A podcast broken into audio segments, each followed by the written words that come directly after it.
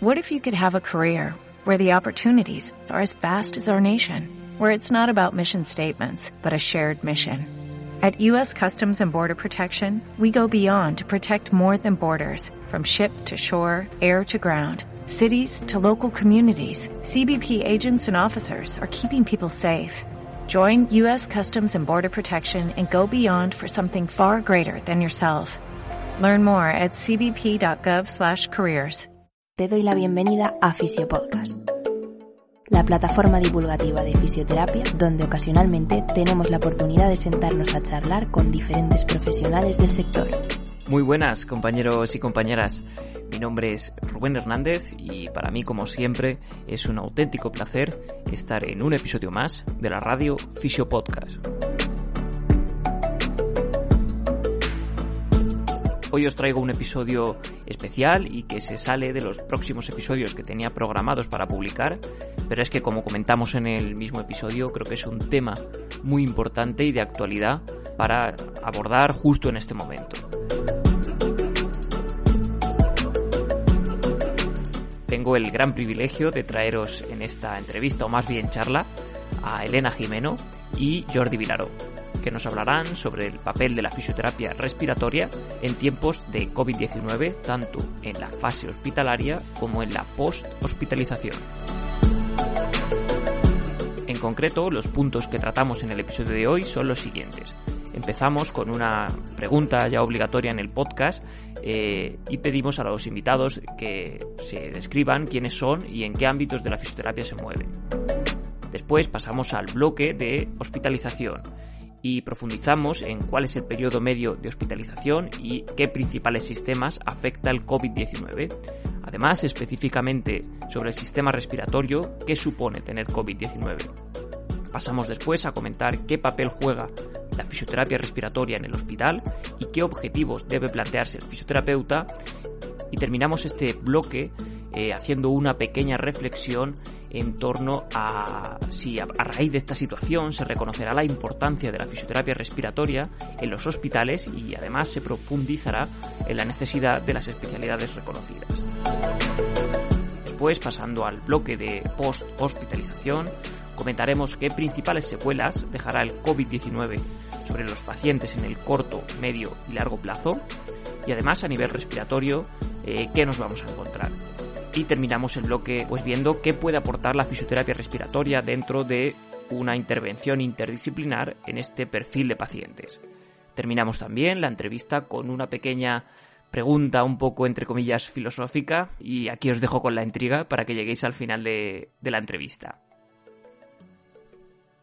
A continuación, un mensaje rápido para nuestro patrocinador, Fisiofocus, formación especializada en fisioterapia. Para más información puedes buscarlos en redes sociales o en su página web. También aprovecho para recordarte que puedes encontrarnos en nuestro canal de Patreon. Si te gusta el podcast y quieres aportar tu pequeño granito de arena a que el proyecto sea más sostenible en el tiempo, puedes realizar una donación desde 3 euros al mes. Te dejo el enlace en las notas del episodio. Vamos con la entrevista, espero que lo disfrutéis tanto como nosotros hicimos grabándolo y especialmente que saquéis algo en claro para mejorar vuestra práctica clínica. Esto es Fisio Podcast.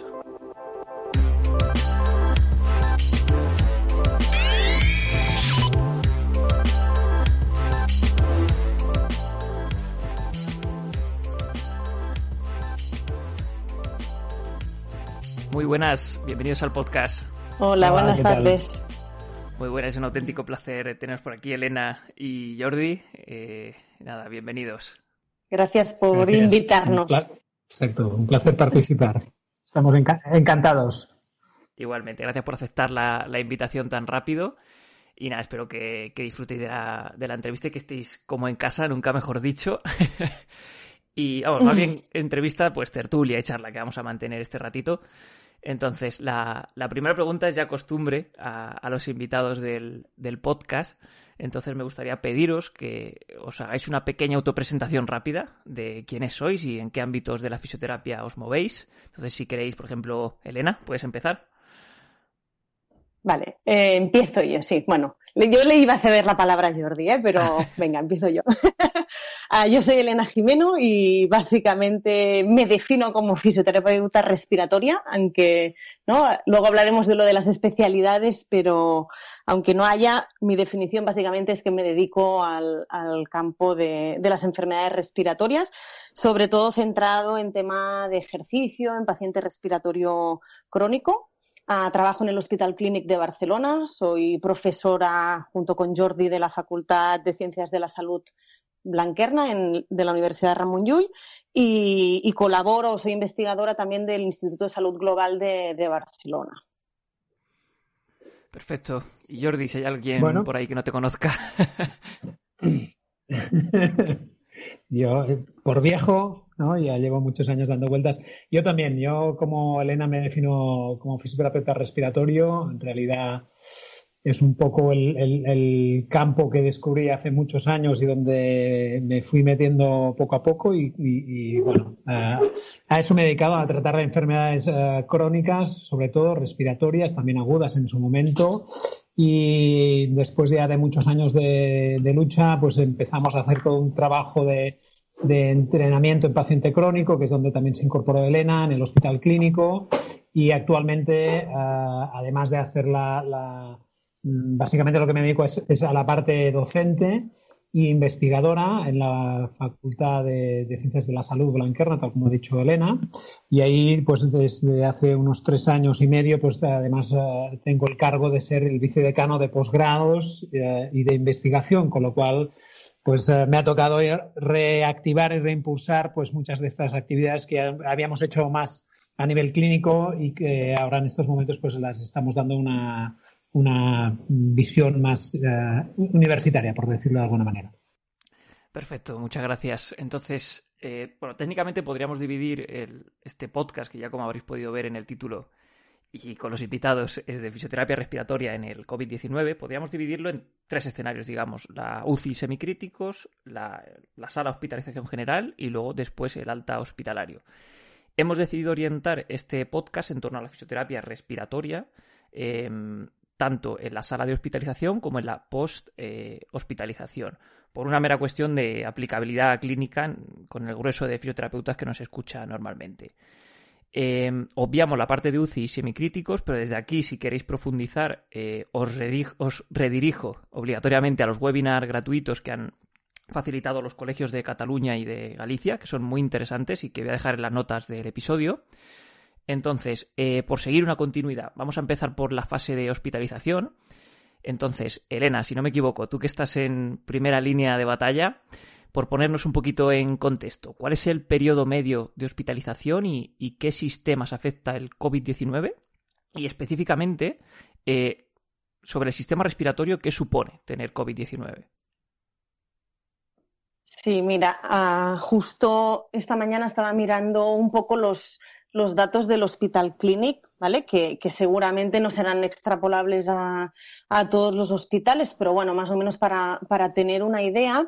Y lógicamente la, estancia media es diferente si estamos hablando de paciente que ha estado en la UCI o, en UCI semicríticos que los que están hospitalizados. Pero bueno, la, la, la, la estadía media podríamos decir que está alrededor de 12-13 días, ¿vale? Pero como decía, por ejemplo, los pacientes que están en la UCI y precisamente en este periodo, aunque la UCI no es mi entorno, me he visto involucrada completamente en el tratamiento de, paciente en, la UCI porque me reubicaron en una de ellas del hospital. la estadía en, UCI se está yendo a casi un mes ¿no? o, más y en realidad cosas que se han reportado en la literatura es alrededor de 28 días, ¿no? Del paciente que está realmente muy severo y está en, una UCI o semicríticos. Ah, pero como te comentaba, la, media de, hospitalización está alrededor de 12, 13 días, más o menos. ¿Vale? Entonces, pensando en qué sistemas afecta, una de las cosas que hemos visto con el COVID es que lo afecta todo, ¿no? Y es como muy exagerado decirlo, pero, pero realmente es así. O sea, es una enfermedad que sí que es verdad que el primer impacto, lo que primero nos viene a la cabeza son los pulmones, porque sabemos que lo que se relaciona ¿no? con, con la COVID es la neumonía que, que aparece, pero también sabemos que se afecta todo lo que es sistema digestivo y de aquí pues que haya pacientes sobre todo más leves que han bueno, han tenido diarreas ¿no? y problemas estomacales. Ah, sabemos que afecta a cerebro y, y, esto también se está viendo mucho en el paciente más crítico, más allá del propio delirio que pueden tener los pacientes que están en una UCI. Parece que se puede ver un poquito más afectado porque hay algún alguna afectación extra por, por, el propio COVID.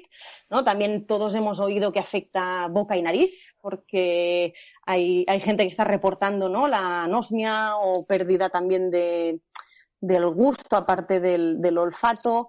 Uh, y otra parte súper importante es la, la circulatoria, ¿no? que, también se ve afectada a nivel de corazón, de circulación Uh, sistémica ¿no? con pacientes que están presentando tromboembolismo pulmonar o trombos uh, a nivel de, de, extremidades. O sea que al final podríamos decir que afecta a todo el sistema. ¿no? Es, es, una afectación muy, muy general y, y muy bestia y además con, con cuadros muy diferentes ¿no? entre, entre pacientes.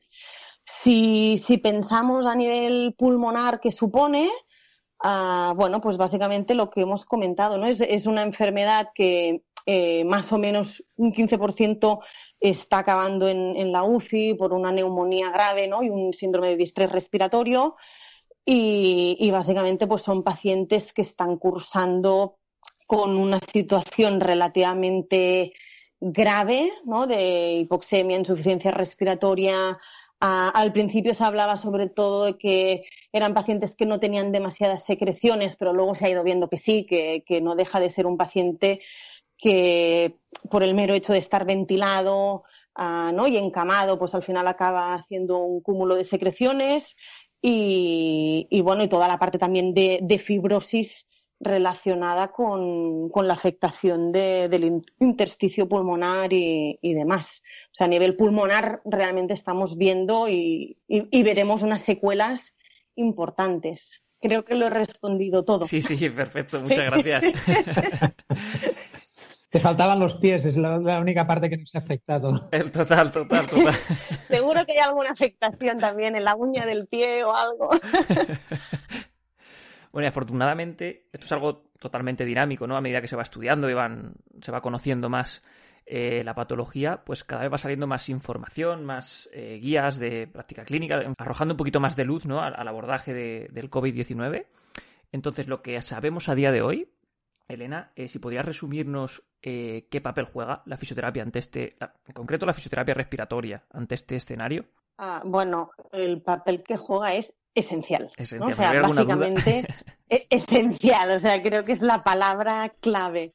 Eh, bueno, en parte por, por, lo que he comentado antes, de que uno de los órganos más importantes que se afecta son, son los pulmones, ¿no? Y por lo tanto, aquí uno de los papeles que juega el, el fisioterapeuta respiratorio es intentar preservar ¿no? o mejorar, sobre todo cuando el paciente ya sale de la situación más crítica, la función respiratoria y como tú ahora bien decías, tampoco sabemos exactamente qué secuelas van a quedar, pero ya, se empieza a saber que van a haber secuelas a, a nivel pulmonar, ¿no? tipo fibrosis o así. Ah, estamos viendo pacientes que se van a casa con sensación de disnea, ah, incluso pacientes eh, leves, ¿eh? y paciente o sujetos que no tienen una enfermedad respiratoria de base, porque muchas veces pensamos, bueno, si el, si el paciente ya tenía algo de base, asma, EPOC o así, es normal que tengan disnea, pero estamos hablando de gente normal, ¿no? Sana, que no, no tenía nada de base y que uno de,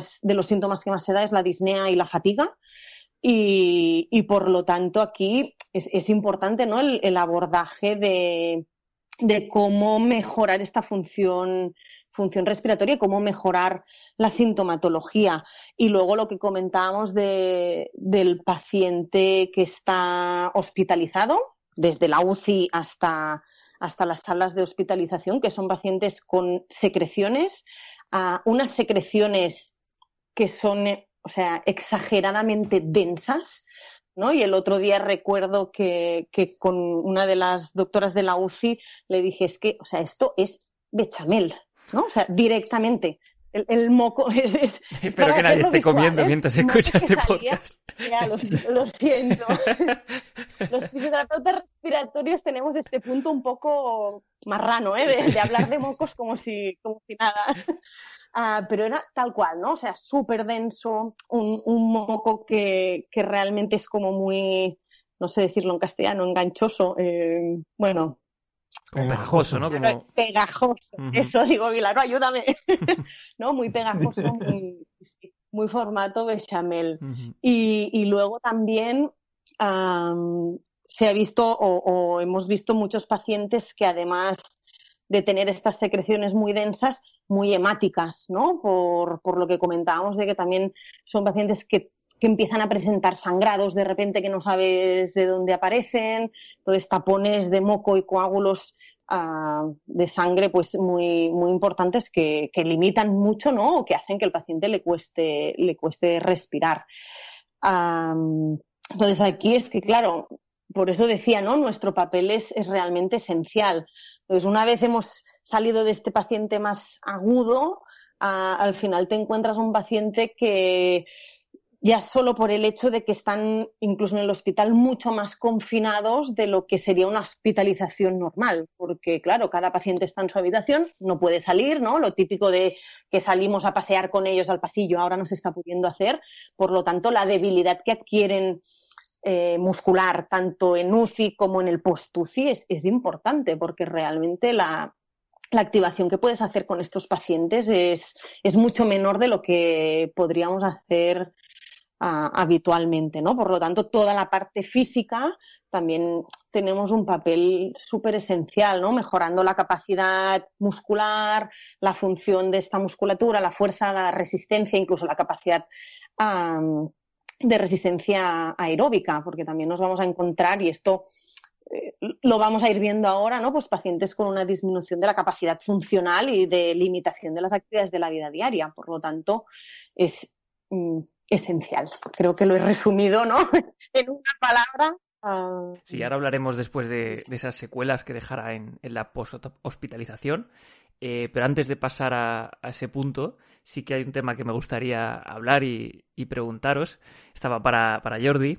Eh, ¿Creéis, bueno, va para los dos, pero empezará Jordi contestando. Entonces, ¿creéis que, que a raíz de esta situación eh, se reconocerá la importancia de la fisioterapia respiratoria en los hospitales y se profundizará un poco o digamos se abrirá la caja de Pandora ante la necesidad ¿no? de esa especialidad reconocida.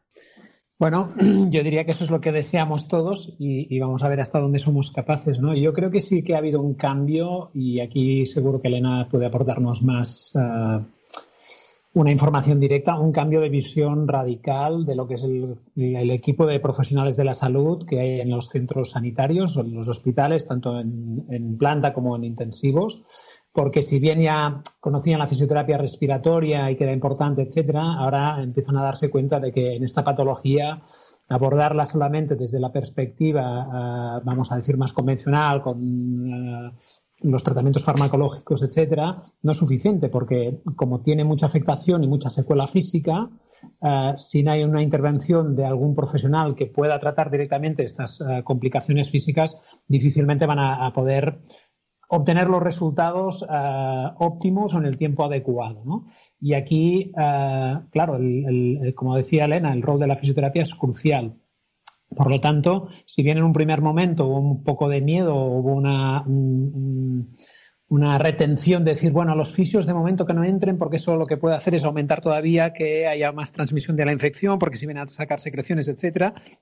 Ahora yo creo que es absolutamente lo contrario, ¿no? Y un poco ya se ve la, ola que se ha disparado a, nivel de redes sociales y en otros ámbitos, donde claramente hay un apoyo importante ya no de, los fisioterapeutas, que somos como profesión, es lógico que nos apoyemos, sino de, entornos como eh, profesionales médicos, sociedades científicas, eh, centros sanitarios, ¿no? Y uno ve pues eh, tweets de Hospital del Valle de Hebrón o del Hospital 12 de Octubre, etcétera, que aparece la figura del fisioterapeuta y se le da una relevancia muy importante. Por lo tanto, yo creo que ese cambio de mentalidad y de situación eh, es un momento óptimo para que favorezca progresivamente la implementación de los fisioterapeutas en los centros sanitarios, que ya, ya se hablaba, porque cuando estábamos discutiendo hace unos años con los propios neumólogos decían, no, no, si vosotros sois muy importantes y tal.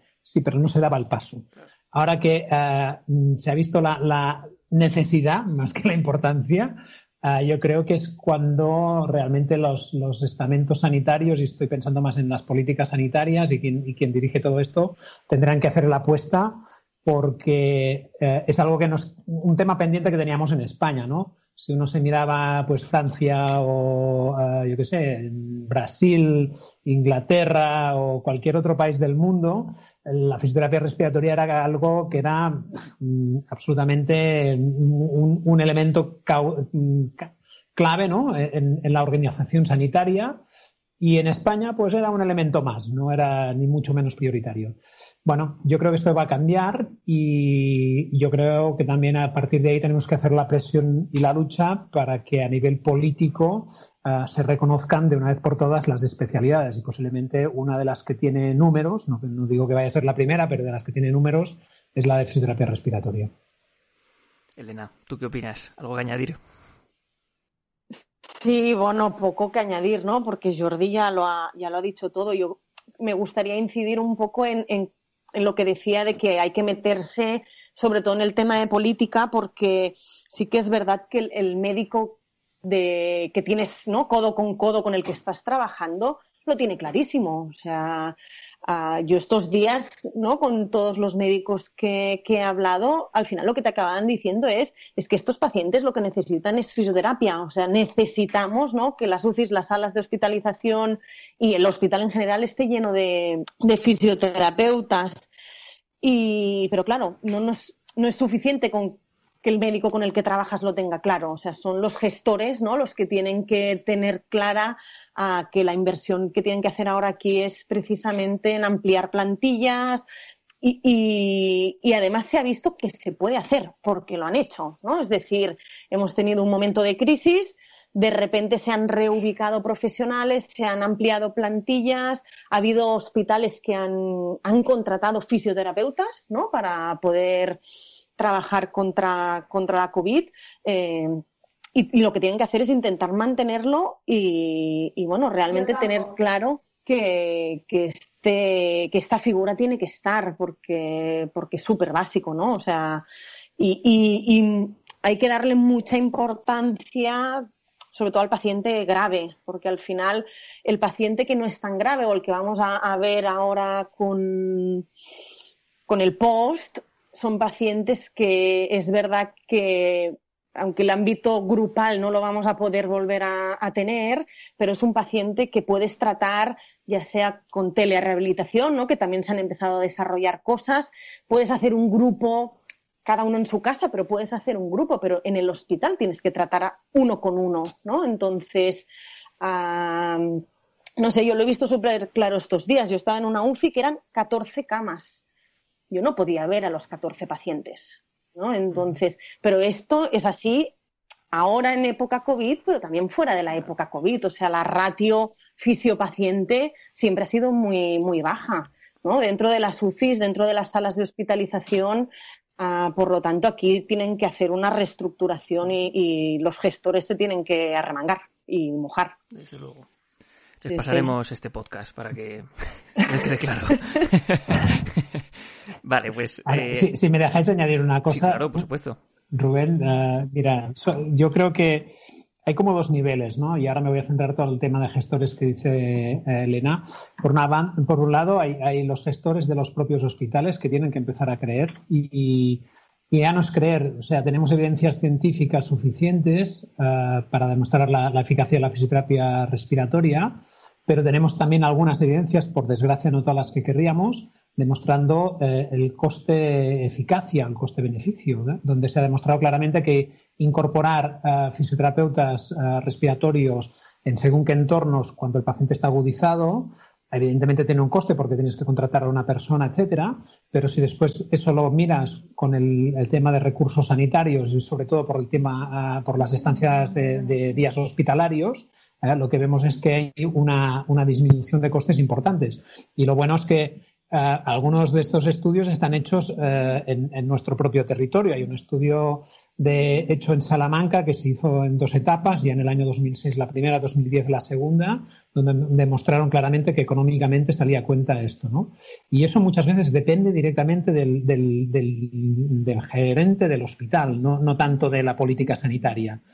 Y eh, al segundo nivel es este, el de política sanitaria, donde eh, yo creo que ahí sí desde las sociedades científicas, desde los colegios profesionales, yo creo que el Consejo de Colegios está en sintonía, uh, SEPAR, que es la Sociedad Española de Neumología, donde hay una buena representación de fisioterapeutas, también está en sintonía. Tenemos que luchar uh, codo con codo, conjuntamente, para que podamos hacer presión sobre el Ministerio de Sanidad, decir, oigan ustedes, a ver, mm, aquí tienen un profesional que está preparado, está capacitado, y que eh, en el momento que digan ya se puede incorporar en, las plazas de, los centros sanitarios que correspondan y que les va a ser, eh, a ser, muy útil, no solamente porque los pacientes se van a ir más contentos y van a estar en mejores condiciones, no, no, va a ser muy útil porque van a empezar a ahorrar dinero.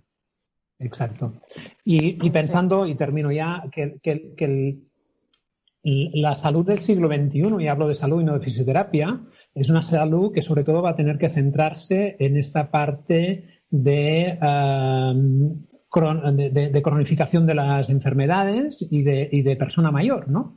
Y, ahí lo que es el rol de la fisioterapia y de la rehabilitación es, es clave. No es, una, no es una salud um, muy tecnológica de UCIs, que ya la tenemos, sino es una salud, sobre todo de, de, donde estamos nosotros, es una salud del trabajo uh, día a día del fisioterapeuta individual o en colectivo, cerca del paciente, que durante mucho tiempo va a tener que seguir eh, una serie de programas y que son los fisioterapeutas los capacitados.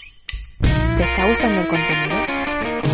Si es así, recuerda que puedes dejarnos tu me gusta y una valoración en iTunes.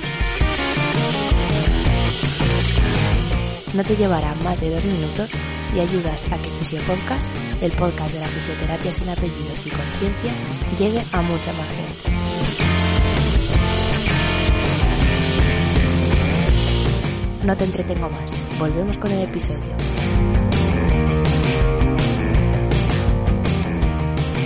Qué bueno. Pues seguimos un poquito. Eh, pasamos del bloque de hospitalización al post-hospitalización. ¿Qué escenario nos vamos a encontrar? Aunque ya hemos hablado un poquito de, esas secuelas. ¿Qué principales eh, secuelas podemos pensar que va a dejar el COVID-19? Tanto al corto como el medio y el largo plazo y específicas a nivel respiratorio. Jordi, si nos puedes contestar. Sí, mira, en realidad vamos un poco en estos momentos todavía ciegas porque no tenemos una, visión clara de lo que pasará a medio y largo plazo y ahí hemos tirado mucho de, de lo que hay previamente de las evidencias sobre síndrome de estrés respiratorio del adulto o de patología de paciente crítico, ¿no?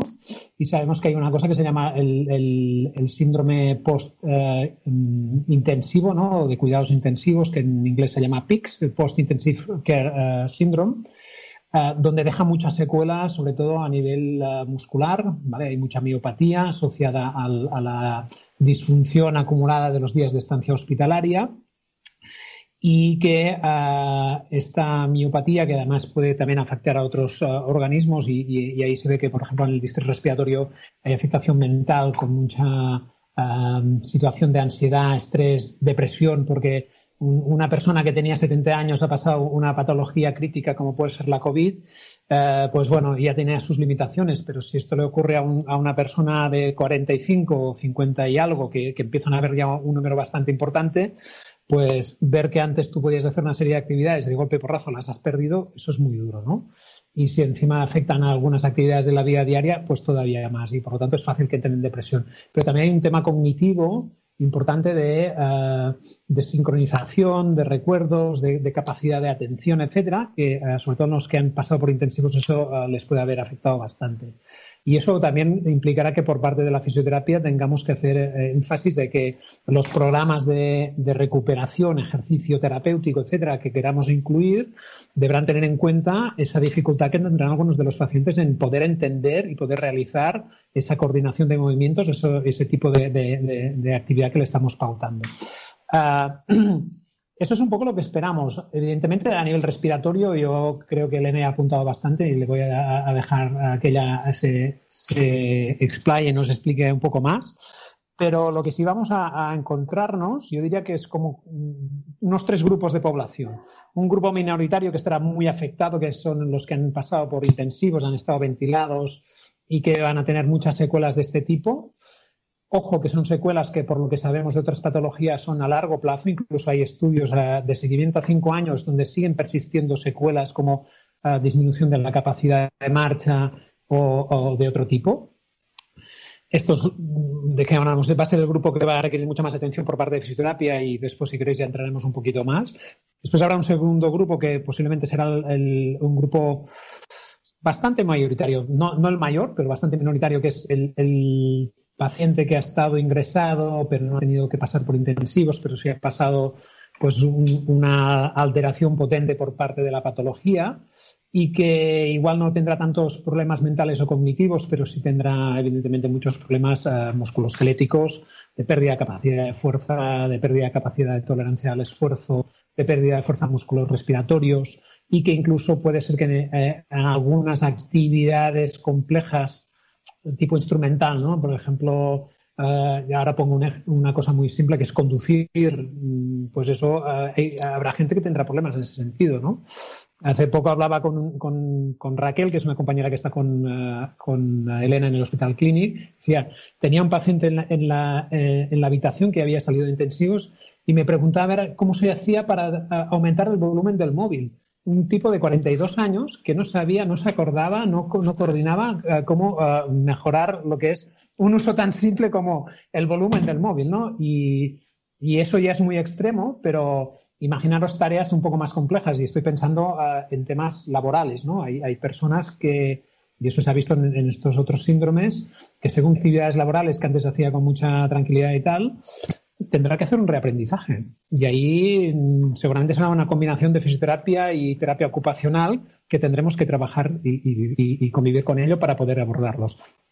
Y termino ya. El último grupo será el grupo más, más leve, ese grupo que posiblemente no ha pasado ni por el hospital, o sí, pero pocos días, y que ha estado eh, igual confinado en casa con una serie de, eh, síntomas y, que el síndrome que puede desarrollar, pues bueno, es esta eh, inactividad durante muchos días, una pérdida un poco de, fuerza o de, o de capacidad de ejercicio y que podemos dejarlo solo, seguro, y muchos de ellos recuperan, pero ahí habrá algunos que si nosotros no estamos detrás y no insistimos, eh, difícilmente van a recuperar. Y estoy pensando en el colectivo pues, de esas personas más mayores o que tenían algún tipo ya de pequeña limitación o disfunción eh, previa a la COVID y que, claro, eh, ahora se habrá magnificado, ¿no? Y ya termino la última que me olvidaba que esta es importante. Esta es una situación que la lanzo ahora, después si queréis la comentamos y seguro que Ana puede decir muchas cosas. En estos momentos, una de las grandes preocupaciones, y, lo digo no tanto porque yo no he estado en la primera línea como está Elena, pero sí que estoy muy en contacto con, todos los equipos. Eh, la primera situación es que la, sanidad y los fisios estamos intentando sacar al paciente de forma muy rápida para darle el alta e irse a casa. Pero ¿qué ocurre? Lo sacamos en unas condiciones más o menos, vamos a decir, aceptables, si no, no se irían de alta y los mandamos a su casa y se va a pasar tres semanas, cuatro, seis semanas en un entorno eh, encerrado, sin moverse, sin atención eh, de fisioterapia, sin atención médica, etcétera, y posiblemente lo que habíamos ganado se perderá. Con lo cual, tener que recuperar eso nos va a costar. Y estos pacientes van a ser eh, el cuarto grupo que posiblemente va a ser el complicado. Un periodo de tiempo, hay una ventana, ¿no? Que, que no se aprovecha. Sí. sí, sí. Bueno, y aquí nace todo el tema de, Sí, del tema de la telerehabilitación, de la fisioterapia a domicilio en estos pacientes, que, no está todo nada estructurado y que posiblemente hay iniciativas, se están haciendo cosas, pero más a nivel particular, a nivel yo diría que de sanidad pública muy poquito y de, instituciones como compañías de seguros y tal, yo creo que ahí no se está haciendo nada. Y eso, ese sí que es un, un punto crítico y clave donde la fisioterapia tenemos que intentar trabajarlo y desarrollarnos a, tope porque también es un poco el futuro que nos vamos a encontrar, porque esto, aunque es una, fase temporal, eh, tendremos que convivir con, situaciones parecidas de COVID o de, otro tipo que cada vez demandarán más una intervención que no será tanto a mí que me vengan los pacientes, no, no, yo tendré que acercarme a ellos en su entorno de una manera directa o, virtual, pero tendré que hacer algún paso así. Elena, ¿tú destacarías alguna secuela por encima de otra? Ah, difícil, o sea, difícil darle ¿no? el top one a alguna de ellas, pero, pero si tengo que hacer un, no sé, un listado de las tres que, que más nos vamos a encontrar, a clarísimamente la que ha comentado Jordi, ¿no? De la disfunción muscular a nivel periférico que, que, tiene que ver sobre todo con el síndrome este de los poscuidados intensivos, que además esto eh, se da más o menos en un 70% de los pacientes que están, que están en una UCI, por lo tanto es, es una N grande. Uh, y que, como decía Jordi, son secuelas que no es algo de la UCI y se pasan, es que pueden durar meses, pueden durar años, Y, además se ha visto que, pueden aumentar incluso la mortalidad a, relativamente corto plazo, ¿no? Por lo tanto, es, algo, es algo importante. Uh, si lo relacionamos también con estos pacientes que han estado en la zona más, más grave, ¿no? En, unos, eh, en una UCI, uh, todo lo que tiene que ver uh, con la disfunción muscular pero de la musculatura respiratoria por el hecho de haber estado ventilados, ¿no? Y que, como, como comentaba antes, estamos viendo pacientes que están meses, hay meses, mm, semanas en, en la UCI, ¿no? O sea, eh, muchos días y por lo tanto aquí sabemos que, que, la musculatura respiratoria también se va a ver afectada. Por lo tanto, si unimos ¿no? la disfunción muscular periférica con la disfunción muscular a, nivel de la musculatura respiratoria, claro, la capacidad funcional de estos pacientes se va a ver muy afectada y, y esta parte, como decía Jordi, eh, va a ser difícil de tratar por el hecho de que es lo que también he dicho yo, ¿no? Que cuando salen de la UCI siguen confinados en una sala de hospitalización, pero es que cuando salen de la sala de hospitalización siguen confinados en casa. Por lo tanto, el tratamiento que podemos dar tampoco no es el ideal, porque ni estamos pudiendo valorar a los pacientes como se debería, Es decir, ahora no nos podemos plantear hacer una prueba de esfuerzo, una prueba de marcha o, alguna prueba funcional respiratoria para ver cómo están, ¿no? Una medida de PIM y PEM para ver cómo está la musculatura respiratoria. Y por lo tanto, la asistencia que podemos dar aquí es un poco más uh, limitada o, o, lo vamos a tener que hacer un poco más, más general. Y luego la tercera, ¿no? el top tres que, que, añadiría, aparte de la disfunción muscular periférica, la disfunción muscular respiratoria, son las secuelas a nivel directamente de pulmón, ¿no? que aquí sí que se está viendo a paciente con un pulmón muy fibrótico, ¿no? que por lo tanto ha perdido su capacidad de distensibilidad, ¿no? es un, pulmón que se ha transformado, por decirlo de alguna manera, en, en una piedra, un pulmón mucho más rígido. Um, son pacientes que, como comentaba antes, puede ser que se vayan a casa con desaturación, ¿no? Es decir, a la mínima que se mueven la saturación de oxígeno cae, por lo tanto, con requerimiento de oxígeno domiciliario, que tampoco sabemos si va a ser para corto, medio o largo plazo, y, y un pulmón que ha perdido su, su, capacidad, que tampoco lo sabemos exactamente. ¿eh? O sea, esto sobre todo a nivel de neumología se habla pues por las técnicas de imagen, ¿no? Lo que se ven en tags y en radiografías, porque claro, nadie está pudiendo medir la función pulmonar, pero, pero claramente está ahí, porque, porque el paciente agudo ya, ya se le veían, ¿no? Estas secuelas fibróticas que, que son difíciles de, de recuperar. Y esto a nivel del día a día implica paciente que va a tener pues como os decía antes, ¿no? Más sensación de disnea, que le va a costar realizar las actividades de la vida diaria, no solo por la parte física, sino porque me ahogo al hacerlas. ¿no? Y, y, no estamos hablando, insisto, no estamos hablando en paciente que ya de base tenía una enfermedad respiratoria, estamos hablando de paciente que no tenía nada o, o, o casi nada. Sano, ¿no? digamos. Sí. Vale, y una vez pase sí. el, confinamiento, porque ya habéis comentado que ahora las labores, eh, el abordaje es un poquito más complicado con la realidad que tenemos, pero una vez pase el confinamiento y ya se, se empiece a, o sea, se empieza a actuar con, pues en un escenario normal, digamos, eh, ¿qué puede aportar en líneas generales eh, el fisioterapeuta respiratorio dentro del equipo interdisciplinar con este perfil de paciente? Ya habéis comentado algo del tratamiento domiciliario a nivel grupal. Entonces, eh, Jordi, si puedes, por ejemplo, empezar tú. Lo, primero que quiero decir es que vamos a darle una visión optimista al tema, porque ahora iba escuchando todo lo que estamos hablando y parece todo como muy negro, muy pesimista.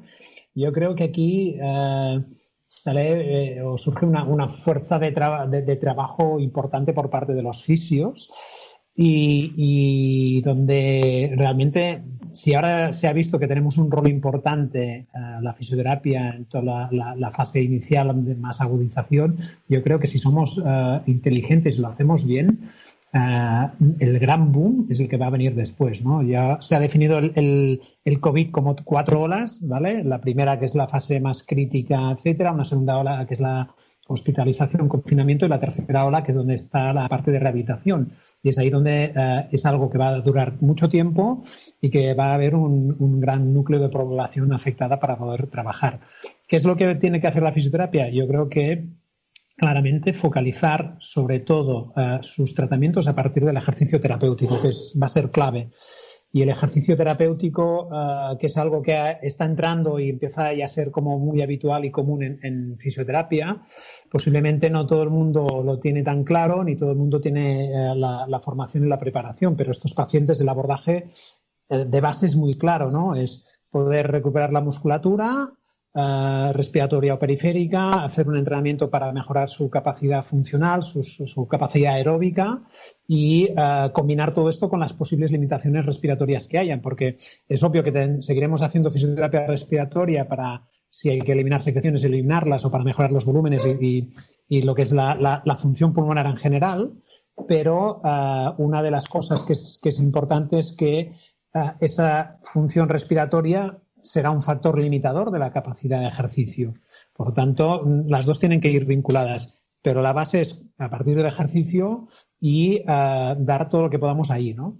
Pensar mucho cómo tendremos que trabajar, si, en el momento que sea posible, pues hacerlo más uh, a nivel grupal, pues sería ideal, ¿no?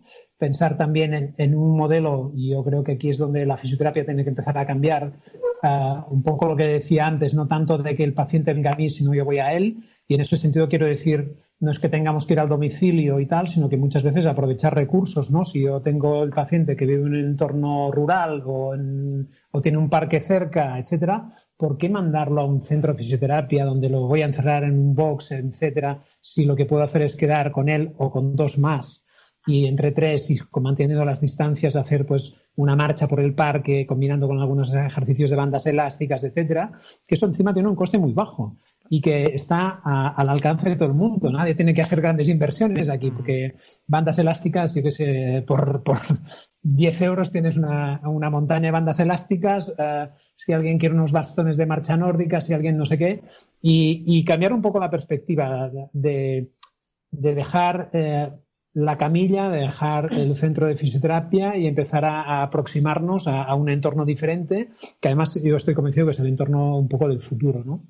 Aparte está todo el tema de, rehabilitación online que, clarísimamente es algo que va a ocurrir, ya está en estos momentos y, mm, precisamente mañana, eh, el sábado día 9, tenemos una, jornada sobre rehabilitación online y, COVID, ¿vale? Donde estamos poniendo todas las experiencias que han tenido gente como Clara Berger o Eloy Arias eh, o, o Judith Borg, que son personas que están haciendo mediante aplicaciones de móvil gratuitas o del Twitter o de YouTube o tal, eh, mandando pautas de ejercicio, controlando pacientes, etcétera, etcétera. Y es algo que tenemos aquí y no podemos esperar eh, a que esto nos lo pongan mm, en mano porque ya lo tenemos, ni podemos esperar que haya otros profesionales que cuando nosotros nos despistemos porque pensemos que lo más importante es poner, uh, yo qué sé, un tape de color rojo en lugar de uno de color azul, pues de golpe porrazo digamos, uy, pero si esto lo están haciendo los no sé qué y lo deberíamos hacer nosotros chicos, pues hay que cambiar de chip. Yo que quizá mi, punto de vista obviamente esté sesgado, y, pero es que se me ocurren pocos profesionales mejores que el fisioterapeuta para, para intentar revertir lo máximo posible la situación de los pacientes. Es que, y, no me baso en, mi propio eh, juicio, sino en toda esta evidencia que hay y, este bagaje que ya, que ya está saliendo. Eh, Elena, no sé si querrías comentar algo. Sí, déjame hacer una. Sí, perdona, Jordi, dime. Sí, y, añado, aquí, ¿no? A raíz de lo que dices tú, ah, mm, personas preparadas para hacer un programa de ejercicio hay varias profesiones, ¿vale? Clarísimamente está la fisioterapia, también está, eh, obviamente, el licenciado en educación física. Ah, pero personas que conozcan bien la patología y además sean capaces de hacer un programa de este tipo, no hay tantas. Y, el profesional está claro que es la fisioterapia. Pongo el ejemplo muy, claro. Antes Elena ha dicho, estos pacientes desaturan. A mí, que me explique una persona de en educación física que sepa cómo manejarse con un paciente mientras está entrenando con una situación de desaturación. No tiene la, la, formación, no tiene las competencias. Por lo tanto, una cosa tan simple como esta ya se ve claro que no es lo mismo un fisioterapeuta que un licenciado de educación física cuando hay que abordar pacientes y encima pacientes que tienen situaciones que pueden convertirse en críticas, ¿no? En problemáticas. Sí, yo un poco lo que quería añadir precisamente es esto que acaba de decir Jordi, ¿no? Que, aquí si volvemos un poco al papel experto del fisioterapeuta respiratorio, o sea, es, esencial, e insisto ¿eh? con la palabra, ¿no? Esencial o primordial o como queráis decirle, en la recuperación funcional y respiratoria de estos pacientes, ¿no? Una vez ha pasado la, hospitalización, porque precisamente nos vamos a encontrar, pues esto, paciente que puede ser que desature durante el ejercicio, que tenga una disnea incontrolada, ¿no? Eh, con, un, ejercicio que cuando hablamos de ejercicio puede ser ah, subir cuatro escalones, ¿no? O sea, no, no es eh, eh, salir a correr o hacer un, super ejercicio. O sea, estamos hablando de un ejercicio que puede ser, o una disnea que puede ser de mínimos esfuerzos. Ah, y también recordar que son pacientes que van a tener, y no hemos hablado mucho, pero alguna secuela a nivel cardíaco que, que también lo tiene que manejar al final un profesional de la salud, ¿no? Por lo tanto, el, experto en fisioterapia respiratoria o cardiorrespiratoria, como le queramos llamar, eh, es súper básico aquí, porque es el que va a saber manejar todo esto, ¿no? Es decir, enseñarle al paciente cómo tiene que realizar el ejercicio, qué hay que hacer si desatura, cómo gestionar la sensación de disnea durante el ejercicio, durante las actividades de la vida diaria o durante el reposo, es igual, ¿no? O gestionar estas cardiopatías de nuevo que pueden aparecer en, la fase de seguimiento, que también van a ser secuelas que nos vamos a encontrar. Sí, déjame añadir, Rubén. Mira, estaba, es que me venía a la cabeza una, una, conversación que tuve la semana pasada con Joan Ars, que es, un fisioterapeuta de aquí de Barcelona también. Él está trabajando en el hospital, eh, mm, el socio, es un socio sanitario, pero, lo han convertido en hospital COVID. Sí, es el Pera Virgili. Me decía, él está haciendo entrenamiento en el paciente, en el paciente mientras, está ingresado. Dice, dice, es que es pura clínica. Dice, eh, yo le, tengo una pauta de hacer tantas repeticiones y, tantas series y, no lo toleran. ¿Y cómo me guío? Por la clínica, por la saturación, por aspectos como eh, la disnea, como la fatiga, etcétera, como signos que yo como profesional soy capaz de detectar y, es en base a eso que yo voy viendo si puedo meter más intensidad, más repeticiones, menos, o hoy me he pasado y mañana tengo que hacer eh, un día no de reposo total porque no me conviene y, tengo que buscar pues otro tipo de ejercicio para, adaptarlo. Y eso uh, son estas, estos conocimientos y estas competencias clínicas que las tiene un profesional que es de la salud y por lo tanto en un paciente uh, y más en lo que nos vamos a encontrar pues a medio o largo plazo, el factor clínico va a ser muy importante desde luego. Vale, pues por ir eh, rematando un poquito, que no quiero quitaros mucho más tiempo, em, y por plantear una pregunta, eh, ya que estamos un poco pesimistas, vamos a ponerlo positivo, eh, optimistas e incluso, entre comillas, filosófica, porque sí que es cierto, además haciendo un breve repaso histórico de, de la profesión, podemos recordar cómo la fisioterapia nació después de una epidemia, de la de la polio. Entonces, eh, quizás ahora, como ya has comentado tú, Jordi, se nos abra un, abanico de posibilidades eh, para poder ayudar a, un paciente con otro tipo de perfil que hasta ahora no, digamos, no se nos había presentado tanto en clínica.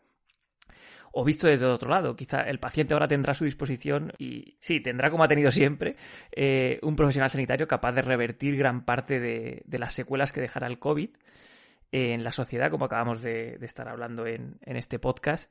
Entonces, ¿qué mensaje optimista o esperanzador eh, podríamos dar al, colectivo de fisioterapeutas? Venga, Elena, anímate. Bueno, yo creo que el mensaje es súper claro y es, es nuestro momento, ¿no? Es decir, ah, yo creo que se nos ha abierto aquí una puerta y, que e, es como contradictorio, ¿eh? Decir que el COVID nos ha puesto un escenario que para nosotros es positivo, ¿no? Es decir, nos está dando una oportunidad como profesionales, que además creo que estamos, estamos siendo capaces de demostrarlo, ¿no? Porque desde la gente que está en primera línea a la gente que está haciendo teletrabajo, seguimiento de pacientes ah, por teléfono, porque estamos hablando de COVID, pero hay que recordar que todos nosotros trabajamos con pacientes crónicos, ¿no? Que los tenemos en casa encerraditos, pobres, y los tenemos un poco abandonados. O sea que estos pacientes los vamos a tener que volver a, recuperar. O sea, es que es nuestro momento, porque ahora tenemos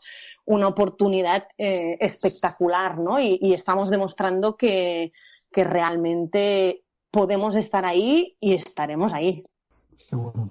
Yo añado, eh, yo soy ultra optimista, y siempre, siempre soy muy optimista, pero ahora soy más que optimista porque creo que además nos, llega esta situación que dice Elena, que es muy importante y que tenemos que hacer la reflexión.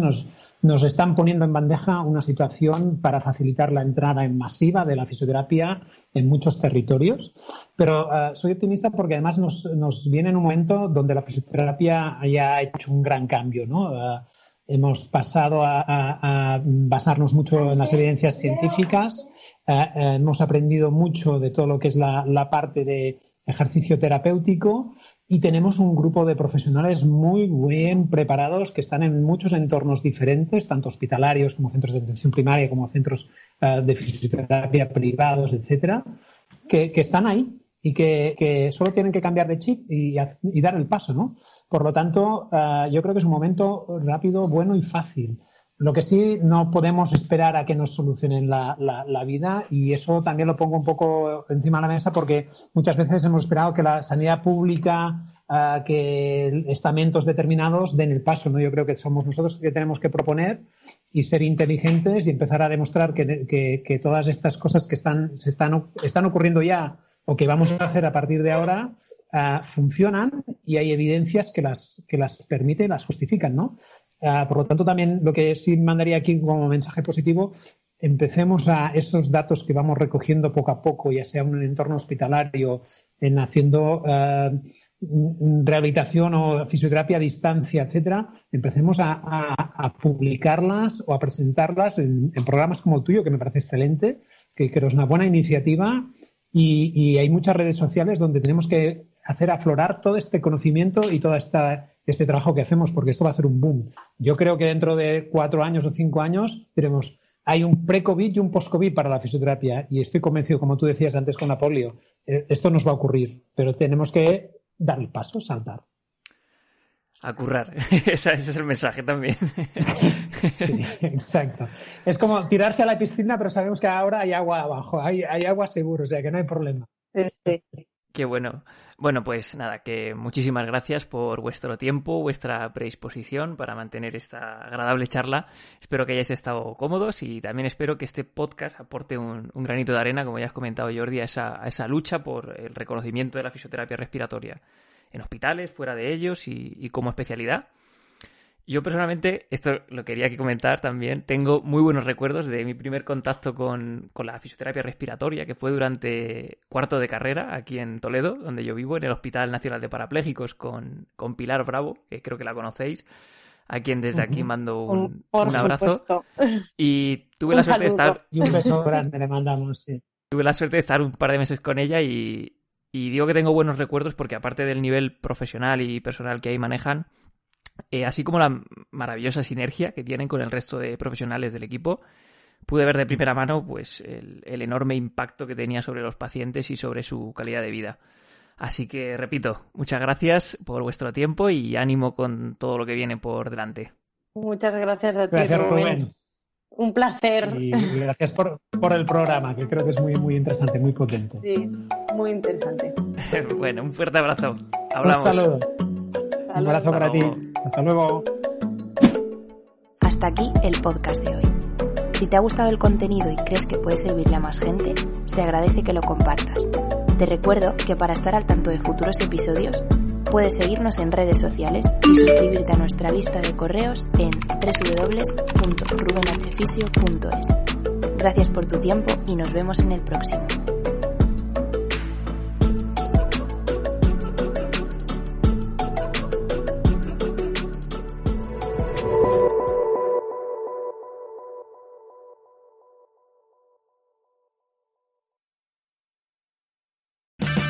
O'Reilly Auto Parts puede ayudarte a encontrar un taller mecánico cerca de ti. Para más información, llama a tu tienda O'Reilly Auto Parts o visita oreillyauto.com.